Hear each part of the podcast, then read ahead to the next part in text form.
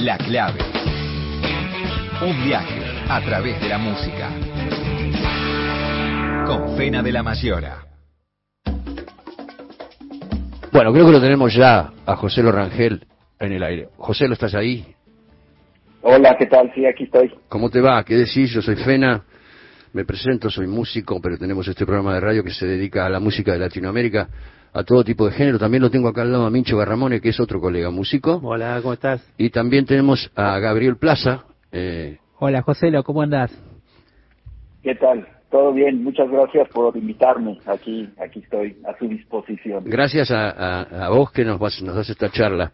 Eh, bueno, yo quisiera empezar un poquito haciendo un- alguna reseña. Sos guitarrista, estudiaste diseño industrial, escribiste también reseñas y artículos, eh, también libros publicaste. Acá tengo uno que es, a ver si lo pronuncio bien, Crónicas. Crónicas, es, difícil pronunciarlo. Crónicas de un Tacubo. Eh, bueno, en fin. Y recién pasamos una canción de tu disco, de uno de tus discos solistas. Me gustaría que me cuentes cómo fue esa experiencia, qué pasó con ese disco, eh, que para nosotros está muy bueno, muy bueno. Recién escuchamos Sobriedad, eh, y yo lo estuve escuchando bastante a los dos, los dos discos que me parecieron muy buenos, y que tienen un aire a Tacuba, pero que tienen otra personalidad, otro concepto tal vez musical. Contame cómo, cómo fue eso. Sí, pues mira, eh, eh, la historia, digamos, del primer disco, del, del Oso, eh, en ese en ese entonces teníamos un año sabático, nos, nos tomamos un año sabático, Café Tacuba, eh, dijimos, bueno, está, llevamos más de 10 años tocando sin parar y estamos en muy buena relación, o sea, estamos, estamos bien como grupo, eh, y entonces decidimos tomar ese año sabático y cada quien hizo eh, proyectos diferentes, algunos eh, extra musicales y, y yo tenía unas canciones, eh, así como junté varias canciones, que me di cuenta que, que las quería cantar yo o, o sentía que, que, que lo más justo era que, que las cantara yo porque eran eh, asuntos personales, digamos, ¿no? Entonces invité a Rubén, a Rubén Albarrán, eh, que es el cantante de Tacuba, sí, sí, sí, claro. sabemos. para que fuera mi productor. Digamos que trabajé con el grupo, pero de una manera distinta como lo veníamos haciendo. Entonces Rubén hizo la producción de ese disco, eh, los músicos que invité fue una banda mexicana que se llama Los Liquids, eh, Quique hizo, Quique de Café Tacuba hizo la portada, eh, Emanuel hizo algún remix, y, y bueno, fue un disco que, que a mí me, me ayudó mucho a, a- a darme cuenta de, en- en- bueno, en ese disco eh, estaba yo cantando, ¿no? Mm. Eh, cantando mis canciones eh, y me di cuenta que realmente no, no soy tan no soy tan frontman eh, y, y pues ser frontman es, es todo un, un- todo un, un reto, todo un, un papel, ¿no? No es solo cantar, Eh, digamos, no es solo cantar ser frontman. no es solo cantar exactamente, que pues, mucha gente podría pensar que es eso, ¿no? Pero, pero no, es, es otra energía, es estar en otro lugar de, del escenario, es comunicar, es, eh, sí, hacer, hacer un show, ¿no? Exacto. Eh, me sirvió, me sirvió muchísimo para darme cuenta de que tengo el, uno de los mejores, o si no el mejor frontman que podía haber escogido, ¿no? Que es Rubén eh, en Café Tacuba, ¿no? Sí, eh, me sirvió mucho, me sirvió mucho para, para, sí, para darme cuenta. Y esto que dices de que tiene eh, de alguna manera algo que ver con, con Café Tacuba, eh, pues bueno, eh, yo, eh, los cuatro componemos eh, de manera individual y luego llevamos las canciones y hacemos el arreglo entre todos. Entonces, digamos que hay canciones en Café Tacuba que son com- completamente mías eh, y a lo mejor por eso pues hay esta esta similitud no tan, tan clara el siguiente disco a- aunque no me fue muy bien con ese disco ¿Por qué? así ¿Por, qué? México, ¿Por qué? pues quién sabe eh, eh, cuando cuando platiqué con con algunos fans de Tacuba no o que se acercaban y me decían oye eh, escuché esta canción que se llama Guacamaya y que es buenísima eh, ¿dónde puedo conseguir el disco? Le digo, no, el disco ya no existe, ¿no? Entonces el disco desapareció. Eh, eh, y entonces eh, me decían estos fans, dicen, no, es que nosotros no compramos el disco porque sentíamos que era ya la disolución de Café Tacuba. Uy, uy, uy. Entonces, Uh. eso, eso, eso nos, eh, nos, como que los conflictuaba o algo así. Yo decía, bueno, no, era como algo que, que yo quería expresarme, ¿no? Con, con estas canciones. Pero habría que haberle dicho a ese fan que vaya al psicólogo directamente. Claro. Pero al psicólogo. muchos, había, varios, había varios, había, había, tendría que haber sido muchos que van al psicólogo. Acá no, la gente no va a terapia como allá en, en Argentina. Bueno, bueno la- acá- el próximo disco, el, el próximo disco solista que saques, mandalos a todos para acá que nosotros le- se los, los ubicamos. Joselo. Eh, está- me estabas diciendo, Sí, bueno, me estabas, me estabas diciendo algo, ah. a- no, no te quería interrumpir, pero me estabas diciendo algo, No, me estabas diciendo algo que, que me pareció muy interesante. Ustedes componen individualmente y luego las canciones las arreglan entre todos. O sea, esa mística de banda, que es tan interesante y que ocurre también en otras bandas, eh, por eso ustedes eh, firman, o yo, yo he visto que están firmadas las canciones por los cuatro. Sin embargo, es, es el, el compositor es alguno de ustedes, pero de alguna manera el maquillaje o la, la vestimenta o la producción Sí, de la canción eh, es de todos. Digamos que hay muchas canciones que, o sea, yo llego con una canción, Sí. con este, con música y letra, ¿no? Llego con la guitarra, eh, la letra, la melodía, y entonces en ese momento entran los demás y a lo mejor alguien dice, yo creo que le falta una parte a la, a la composición, ¿por qué no, por qué no hacemos este puente? Ajá. ¿O por qué no hacemos eh, esta parte C? O, o, o, eh, o esto que tú crees que es el que es el verso, a lo mejor se convierte en el coro. Eh, ese tipo de, de trabajo es lo que hacemos todos juntos. Y, y a veces ahí em, eh, hay composición más que más que arreglo. Entonces hay canciones, pues que sí, eh, eh, lo más justo eh, no es que la firme yo nada más, sino que, que la tenemos que firmar todos, aunque tenemos como eh, porcentajes. Si una claro. canción es mía, tengo más porcentaje de esa canción que, que mis compañeros eh, si nada más hicieron un arreglo. Eh, ha sido una, una forma de, de trabajar y de repartirnos eso que, que nos ha funcionado bien. Por supuesto, Eh, por hacia, supuesto. a- hacia afuera lo que se ve pues es que estamos los cuatro los cuatro nombres, pero nosotros sabemos quién ¿De quién es el aportó tema? qué. Claro. Claro, pero, pero eso funciona como mística también para una banda. Eso une a una banda también. Es interesante. Totalmente. Es Yo- muy interesante. No, sí. hay, no, hay, no hay un único compositor que se cierre a que el formato de la canción sea ese y listo. Y eso es extraordinario cuando te pasa. No escucho, se, se me fue algo. Digo, hola, hola, ¿me escuchás ahí? Sí. Bueno, digo que, estoy, sí, digo que, digo que eso ayuda a, a consolidar una banda y, y que con- con- consiste en mística de la banda también, porque no hay un solo compositor este, que se cierre al formato de una canción y listo, sino que estás abierto a que los demás aporten lo suyo, incluso una parte más, un puente y una parte C. Es interesante eso. Eh, pensaba con, con respecto a eso que decía Joselo, eh, con respecto a una canción como Esa Noche, que creo que es letra y música tuya, ¿no? Si no me equivoco. Eh, Eh, hay una parte, hay una parte, yo llegué con, con la, con la parte, eh, digamos, con esta de No me hubieras dejado esa noche, con los versos, y luego mi hermano, Quique, me dijo, yo creo que le falta otra parte, y me hizo como, me, mostró una parte musical con melodía, y yo le puse letra a esa otra, a esa otra parte. Digamos que es un, me han dicho, mucha gente me dice, es como un taller, como un taller de composición, Claro, claro. de Tal trabajo. mm, es verdad. Y tiene una linda historia, porque vos ahí al principio medio que desconfiabas de, de, de eso que te andaba dando vueltas, de sobre todo sobre esa canción. La, la relacionabas con algo que vos habías escuchado en la infancia, creo. Sí, bueno, e- esta canción eh, eh, eh, surgió, eh, un día estaba tratando de dormir había una tonada que me estaba este, dando vueltas en la cabeza y me levantaba, bueno, en ese entonces no había celular, ¿no? Lo hubiera, hubiera grabado la idea en el celular, pero lo que lo que hice fue grabarlo en un Walkman, en un Walkman de cassette, ¿no? Sí, sí, aquello bueno, y, sí. y entonces sí, y, en- y, y, y pero eh, regresaba a acostarme y, y otra vez volvía como a, salir otra otra parte otra diferente y dije bueno tengo que grabarlo todo y, dije seguramente mañana en la mañana voy a oír esto y, y va a ser una tontería no o sea va a ser algo que no que no va a servir pero no resultó que, que me que me dije no esta esta idea está muy buena despertaste sí, fue algo que me que, me, me despertó la, la, esta, esta melodía con letra, y todo. Eh, y bueno, y luego fue seguir ese, ese camino y irlo desarrollando. ¿no? como que creo mucho en esa, esa forma de componer.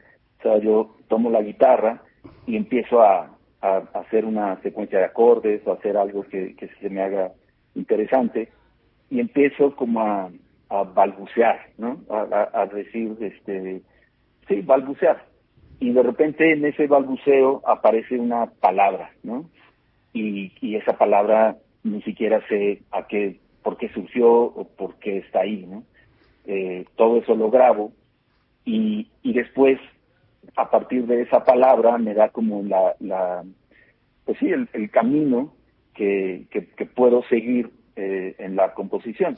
Digamos que la primera es como un, la primera parte de, componer es como muy inconsciente, entonces ya, ya me di cuenta con esto de esa noche y otras canciones, pues que tengo que hacerle caso a, mi inconsciente y dejarlo dejar que surja y, grabarlo y luego ver qué es lo que, puede salir de ahí, si funciona o no. Qué misterio, qué misterio es componer, ¿no? Porque hay canciones, digo, por mi experiencia personal, hay canciones que salen en 5 minutos o en 15 minutos. Y, otra que no salen nunca. y otras canciones que o no salen nunca o tardan muchos días en armarse, ¿no? Puede tardar un año. Es un misterio eso, pero, pero creo que cada uno tiene su, su fórmula y su método. Eh, hablemos un poco del álbum Re, que fue para mí eh, fue el álbum con el que yo conocí a Café Tacuba eh, y con el que me convencí, y esto es un, acá como le decimos acá, es un piropo, eh, y fue con el que me convencí de que es una de las grandes bandas del continente, grandes bandas. Eh, Muchas gracias. Bueno, contame un poco ¿Qué pasó? ¿Cómo fue? Claro, ¿qué pasó? ¿Qué pasó que se dio toda esa conjunción? Porque hoy todavía lo siguen. Hasta hace poco creo que salió una encuesta de la Rolling Stone, lo eligió uno de los mejores discos del rock de América Latina. Sin duda. Y creo que uno lo podía poner dentro de, sus discos de el listado global, digamos, también tranquilamente para mí eh, ese disco. ¿Qué pasó ahí? ¿Qué, ¿Qué conjunción se dio, pensás, José Lo? Sí, pues eh, muchas gracias por todo esto que, que me dicen. Eh, pues eh, nosotros empezamos a trabajar el, eh, el re eh, después de, de, haber sacado nuestro primer disco, que acá en México eh, fue muy exitoso, ¿no? Eh, fue un éxito que, que sorprendió a, a, mucha gente, a la disquera misma, por ejemplo. Sacamos el disco y los, todos los discos se, se agotaron muy pronto porque la compañía había hecho pues una cantidad de eh, todavía eran LPs y cassettes, habían hecho una cantidad pues normal o, algo como como para un lanzamiento que ellos pensaban que no iba a vender tanto. Bueno, la vieja historia, ¿no? La vieja historia de siempre. poca fe, poca fe. poca intuición, poca intuición. poca fe de los productores. Exacto, exactamente. Entonces, nosotros, eh, cuando salimos a, a, tocar ese disco y a promocionarlo, fuimos eh, de las pocas bandas que sí aceptó eh, salir en televisión, este, porque acá con, con el rollo de Televisa, eh, siempre, en esa época había como todo un, un tabú, ¿no? Había bandas que... Un prejuicio. Mm. Un prejuicio, exacto, un prejuicio. Eh, no, yo no quiero salir en televisión, si es Televisa, no. Y nosotros pensábamos lo contrario, decíamos, bueno, esta es nuestra música, la música está bien representada, bien grabada en este material, eh, lo que queremos es que llegue a la mayor cantidad de, gente, ¿no? Entonces salimos en, en este en, en programas como siempre el domingo, este, hasta en cosas infantiles con Chabelo, eh, programas que a lo mejor no son tan conocidos allá. Eh, el de Chabelo no, no son nada conocidos. y bueno, el caso es que fue muy exitoso y eso eh, nos hizo viajar mucho por la por la República Mexicana sobre todo no y, y tuvimos algunas visitas a, Estados Unidos nos nos pudimos tocar en el Lollapalooza en el 92, eh, al, al, principio como banda abridora de casi las 12 de la tarde, pero pero pudimos ver a muchas a muchas bandas en ese momento. Eh, digamos que nuestro panorama se amplió tanto que, que dijimos qué hacemos con toda esta información que tenemos, ¿no? Entonces, eh, cuando empezamos a trabajar en el disco, vimos que, que la, las canciones se iban, algunas iban hacia el bolero, otras iban hacia, hacia la polka norteña, este, otras eran más eh, guapangos, eh, y había algo que hasta sonaba como, como industrial, como ministry y todo eso, ¿no? y, y sí, nos dimos cuenta de que, de que todas esas influencias, eh, pues eh, las estábamos eh, retomando para pues hacer esta música que, que necesitábamos, que queríamos sacar, ¿no? Eh, pensábamos en, en el mestizaje, ¿no? Eh, que, que como latinoamericanos, como mexicanos y latinoamericanos, hay, hay mucha mezcla, ¿no? Sí, eh, pero a veces el, están, eh, en este disco tal vez no, no mezclábamos estilos de canción a, en, en, la canción, sino más bien de canción a canción. ¿no? Claro. Eh, tra trabajábamos muy temprano en la mañana, como que eh, somos un grupo ahí medio raro, ahí medio nerd, así. Eh, nos levantábamos temprano, trabajábamos en casa de Manuel, eh, y, y, de repente nos dimos cuenta que teníamos 20 canciones, ¿no? Esas 20 canciones se las mostramos a Gustavo Santolaya, que ya habíamos trabajado con él en, en el primer disco, con Gustavo y, y Aníbal Kerpel. Y que seguro y, le dijo hagan 40 más, más o menos, ¿no? a trabajar más. No, no, no, y, y, no, lo que nos dijo es, las 20 canciones están muy buenas, mm. estamos en esta etapa eh, del, del disco compacto, donde donde podemos hacer un disco eh, que quepan todas estas 20 canciones, dice yo no sacaría ninguna. Wow, eh, un disco doble. Eh, sí, de, de, vio, vio el, el, el, el, disco como tal, ¿no? Mira. Y, y sí, fue, fue muy bueno trabajar con, con Gustavo, que ya habíamos trabajado en el primer disco eh, y siguiendo todas las recomendaciones de él, eh, pero ya para el segundo disco ya nosotros con la experiencia de, de grabar un, un, disco antes, pues ya teníamos como más experiencia y podíamos eh, sugerir cosas eh, ¿Cómo, y, y ¿cómo, trabajo. ¿cómo, ¿Cómo, llegaron a Gustavo eh, o él a ustedes? Gustavo vivía ya en Los Ángeles para cuando en el en mediados de los 80 mm. empezó a ver acá la lo que acá se le llamó rock en tu idioma, ¿no? Que una, una este, eh, discográfica, a, a BMG Ariola, eh, puso esa, esa leyenda en muchos discos, discos de, de grupos de rock eh, españoles y grupos de rock eh, argentinos, los colocaron todos esos bajo el bajo este sello, ¿no?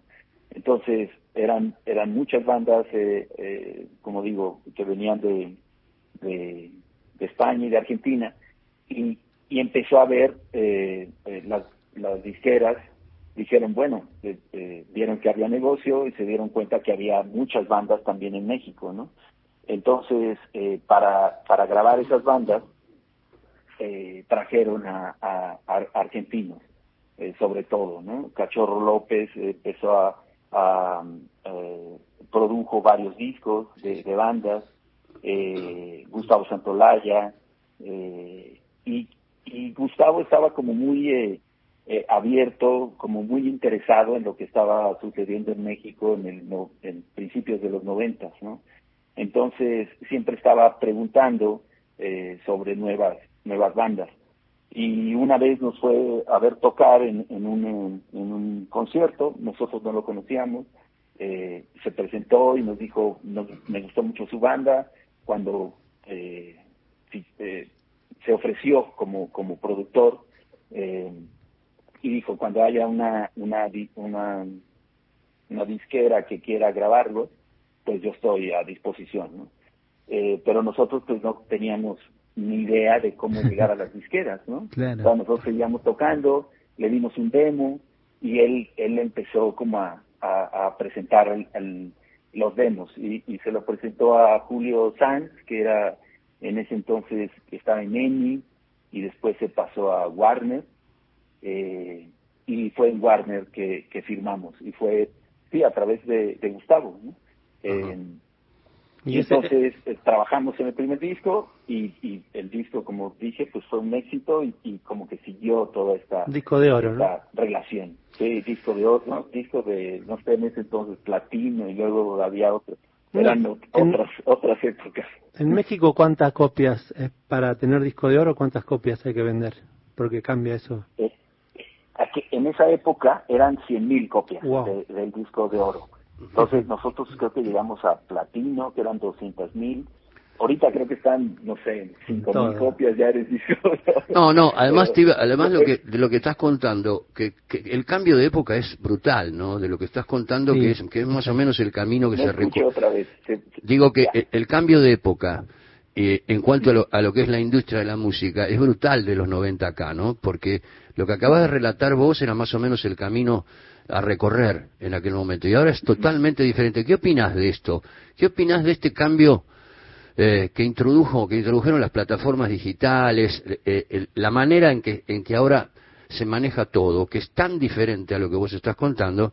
Bueno, supongo que somos de la misma generación, vos y yo. Pues lo, lo que lo que veo eh, es que sí, las, el Internet es una herramienta muy útil, ¿no? Eh, y, y bueno, todo lo digital, pues antes necesitábamos una disquera para que nos diera dinero, ¿no? Así, así estaba entendido, para poder grabar, ¿no? Eh, si no, no podías hacer nada, ¿no? Eh, y después empezó a haber estos estudios caseros donde uno se da cuenta de que podía grabar sin sin, eh, sin ayuda de nadie, ¿no? De una disquera. Eh, digamos que esa parte... Eh, Eso está bien, digamos. Esa parte está bien. Muy interesante, muy interesante, exacto. Eh, pero ahora a lo mejor se tiene la idea de que no se necesita una disquera para, para poder este, eh, ser conocido y tal, pero hay una parte del sistema que no ha cambiado, ¿no? O sea, la disquera sí hace unas gestiones con, con con radios, con plataformas, con este, promoción, con ciertas cosas que, que sí, yo veo que, que muchas bandas que están en la independencia, eh, pues no, no, no logran llegar a, al gran público, ¿no? Porque si bien están las plataformas, está todo, pero si no te sabes el nombre de la banda, ¿cómo? No, no hay modo de que la busques, ¿no? O sea, es muy raro que alguien encuentre una banda en, en internet, o sea, tiene Sigue, sucediendo esto del, del boca a boca, de, que alguien te diga tienes que escuchar esto, eh, o una, sí, una especie de promoción, ¿no? Eh, pero también existe ese pero, también existe ese fenómeno raro. Nosotros lo estamos viviendo en este momento. Yo lo digo, eh, por ejemplo, el fenómeno de Bizarrap, ¿no? El fenómeno de Bizarrap que no tuvo ninguna disquera, salió de, un departamentito pequeño acá en la ciudad de Buenos Aires. Eh, en la casa de sus padres. En la casa de sus padres, en un cuartito, y eh, se convirtió en un fenómeno mundial sin disquera, sin apoyo de nada, digamos. El único marketing que tuvo fue, o para mí muy inteligente incluso, esa imagen, eh, ese cuartito, llamarle eh, Bizarrap Sessions y todo eso. O sea, ahí se generó un movimiento que no necesitó ni de la infraestructura ni de la logística de una gran disquera, y sin embargo pasó. Eh, ¿Cómo lo ves eso? Esto, esto es, un fenómeno. Eh, claro, y, sí, estoy totalmente de acuerdo, ¿no? Eh, pero creo que hay, hay a, cierto nivel, o sea, digo, y esto es algo que, que he estado pensando bastante, ¿no? Mm. y lo, lo platico con alguien, porque hay gente que dice, no, pues las disqueras ya no, no sirven, ¿no? Eh, y yo también digo sí, o sea, eh, podemos hacer cosas desde la independencia, ¿no? Nuestro disco Hey Baby eh, lo hicimos independiente, sin disquera, y, y nos dimos cuenta al final de, de, de, que pasó ese disco, de que hubo cosas que, que, que nos fue imposible hacer A ver, por Eh, ejemplo, me- es muy interesante lo que está diciendo. Ustedes, Café Tacuba, ya consagrados, una de las ma- mayores bandas de Latinoamérica, como dije antes, hicieron un disco independiente. ¿Por qué? ¿Se quisieron ir de la disquera? Se fue, se fue, no, no te escucho. Digo, eh, eh, Café Tacuba, que es una, como dije antes, una de las bandas más importantes de, de Latinoamérica, hicieron Hey Baby eh, independiente, ¿por qué? Porque se quisieron ir de la disquera y quisieron probar la independencia. ¿Por qué, ¿Por qué fue esa Exacto. decisión? Exactamente, eh, así, tal cual como, como lo dices, eh, dijimos, tenemos, podemos conseguir, este, podemos financiarlo nosotros, grabarlo bien, ¿no? Eh, eh, aunque lo pudimos haber grabado en, en, un estudio casero que es muy, muy bueno, que tenemos en Ciudad Satélite, acá en Ciudad de México, eh, pero también lo grabamos eh, en, en un buen estudio en, en Los Ángeles, con Gustavo Santolaya y Aníbal Kerpel, con invitados, este, eh, Waronker en la batería, co- cosas así muy bien hecho, ¿no? Independiente, queríamos que lo que la palabra independiente no fuera sinónimo de, de que algo estaba mal hecho, ¿no? Porque a veces así, Claro, claro. así se entiende, ¿no? Claro.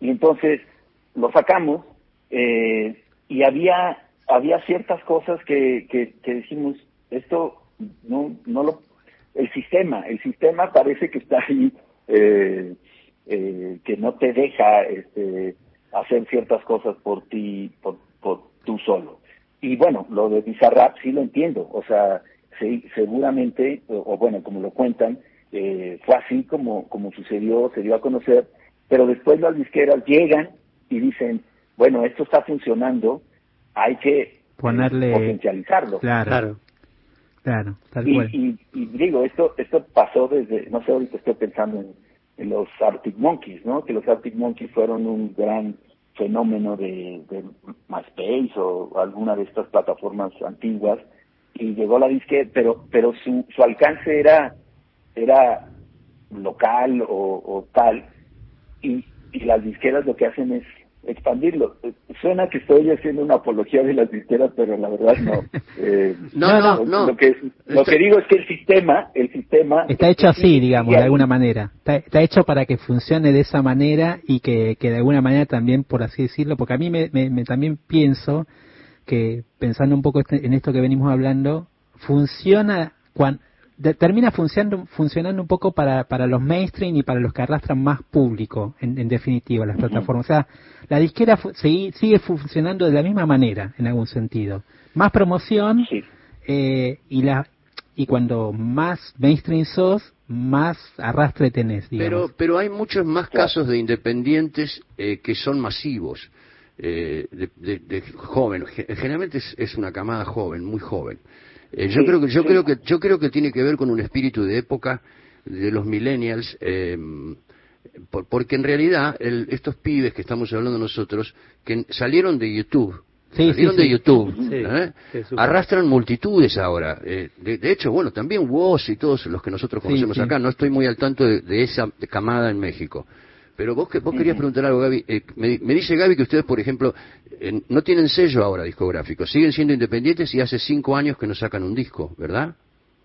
Exacto, el, el, el Hey Baby salió hace cinco años, pero en 2019 hicimos, eh, eh, grabamos y sacamos el, el Unplugged, un segundo Unplugged. Ah, Sí. Y ese, sabiendo que, que, que nos había pasado con, con, con la independencia, hablamos con, con Universal y, y ellos fueron los que nos hicieron ver ciertas cosas que no habíamos hecho en el Hey Baby, ¿no?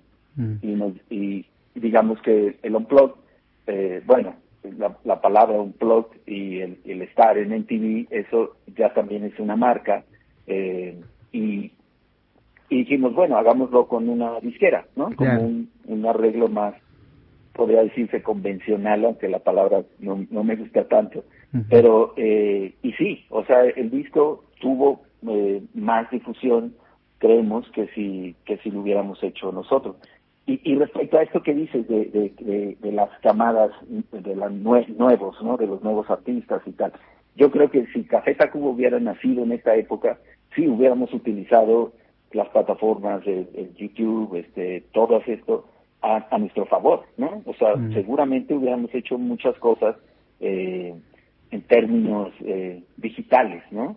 O sea, viendo lo que lo que hacíamos cuando empezábamos, seguramente hubiéramos hubiéramos tomado esto, eh, eh, sí, como como para para beneficio de nosotros, ¿no? Eh, no no sé, ahorita lo estoy viendo, sí, tal vez es algo generacional y, y, y nosotros nos tocó otra otra forma de, trabajar Claro. hemos hemos ido cambiando hemos ido cambiando vemos lo, lo que lo que hay pero eh, sí no sé me, me sí me entusiasma a mí lo que lo que pasa con estas bandas que que son eh, que se dan a conocer sin sin ninguna disquera se me hace genial ¿no? Que YouTube es la nueva televisión. Es- Sí, y la maneja cada, cada artista como quiere. Lo, lo, lo que yo veo de, de contraproducente en esto, esto es una opinión personal que ya la dije muchas veces, es que las disqueras hoy en día casi ni se fijan en la obra y sí se fijan en los views que tiene un artista en YouTube. Es decir, si tenés 400 millones de views, no hace Se- falta escuchar... Digo que lo que a mí me parece contraproducente de esto es que las disqueras hoy en día se fijan más en la cantidad de vistas que tiene eh, una canción o un artista que en la obra en sí. O sea, he escuchado de ejecutivos de discográficas decir, no hace falta escuchar lo que hace alguien si tiene 400 millones de vistas en YouTube. Y eso es demoledor para un músico. O sea, eso para mí como músico es, es demoledor. Es demoledor. No solo las disqueras, los festivales también, para que te programen un festival, van a tu canal YouTube y ven cuántas vistas tenés. Y es horrible. Van eso. directo al, al, al éxito, como que se... se- A los números. claro, a, si, a los números. si así fuera, no hubieran escuchado nunca Café Tacuba, por ejemplo, ¿no? Digo, Bueno, dice la leyenda que, que cuando los escuchó Santa Olalla en ese lugar que sonaba todo mal, sin embargo, igual Gustavo vio algo. O sea, vio, vio, vio una gema detrás de ese ruido, es, digamos. es una especialidad de Gustavo ver algo.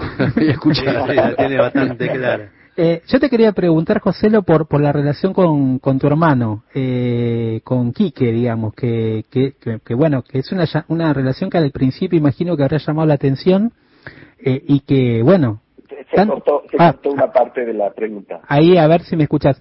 No, te decía Ay. que, que te quería preguntar un poco sobre la relación que tenés con tu hermano, con Quique, eh, de esto de, de, de- no solo de formar parte de una banda juntos, sino de la de, se de co- corta en el mismo lugar. Entonces, bueno, contesto que si me están escuchando. tu relación con Eh, Quique Exacto. y la banda. Los osos, los osos. Ah, no, los osos. Eh, sí, eh, cuando éramos, eh, no sé, eh, antes de, de empezar el grupo, eh, mi hermano tenía un, un grupo por su lado, ¿no? Eh, y yo tenía el mío, y, y yo como que eh, seguía ese patrón de no me llevo con mi hermano, ¿no? O sea, no- en realidad yo no sé por qué, yo creo que era algo que, que venía como del exterior, ¿no? Como una, una idea de no te tienes que llevar bien con tu hermano, no sé, ¿no? Y cuando me di cuenta de que tal vez estaba, estaba in- influenciado por, por cosas externas, Los Gallagher. dije, oye, no, eh, le dije, oye, ¿por qué no, por qué no hacemos algo juntos, no? O sea, ¿por qué no eh, vienes y hacemos una, una banda, no? O sea, cuando surgió el- el- la idea de con Rubén eh, de hacer de hacer una banda, eh, invitamos a Quique, ¿no?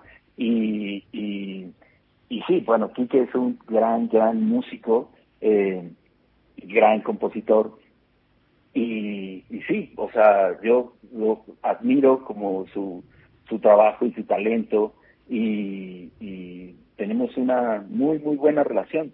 Eh, a veces ha habido roces como de, sí, de hermanos, ¿no? Pero muy, Eh, muy buena idea la de vez- armar una banda para llevarse bien con su hermano. ¿eh? Le voy a decir a mi hermano. Sí, sí.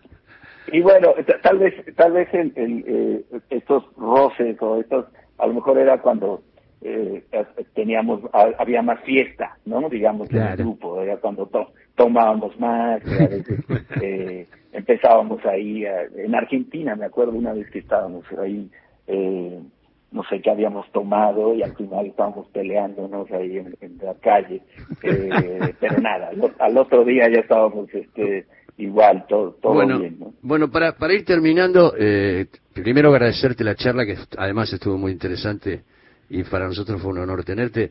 Eh, para ir terminando, quiero preguntar brevemente, ¿hay canciones nuevas? ¿Hay posibilidad de un disco nuevo de Tacuba ahora? Es, eh, fíjate, la, la pandemia eh, fue una cosa muy extraña, ¿no?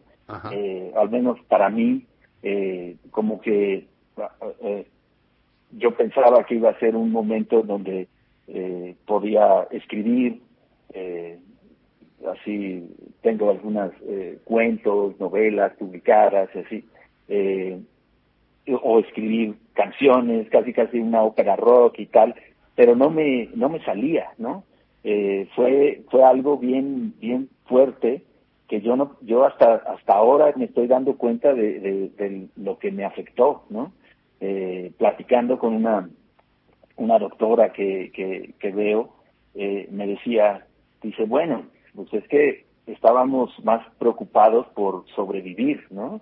O sea, sí estábamos, o sea, aunque no lo dijeras eh, conscientemente, a lo mejor tu cuerpo, tu mente, tu subconsciente decía, estoy en peligro, ¿no? Mm. Eh, con, con todo lo que había, ¿no? Las dudas de si esto era cierto, eh, gente diciendo que no, gente diciendo Las que sí, que las vacunas, que no, que tal, eh, todos encerrados, este, y, y, y el hecho de que, de que dijeran no hay concierto, yo jamás me imaginé que eso fuera a suceder, o sea, yo, yo decía, voy a dejar de tocar cuando ya no pueda tocar, ¿no?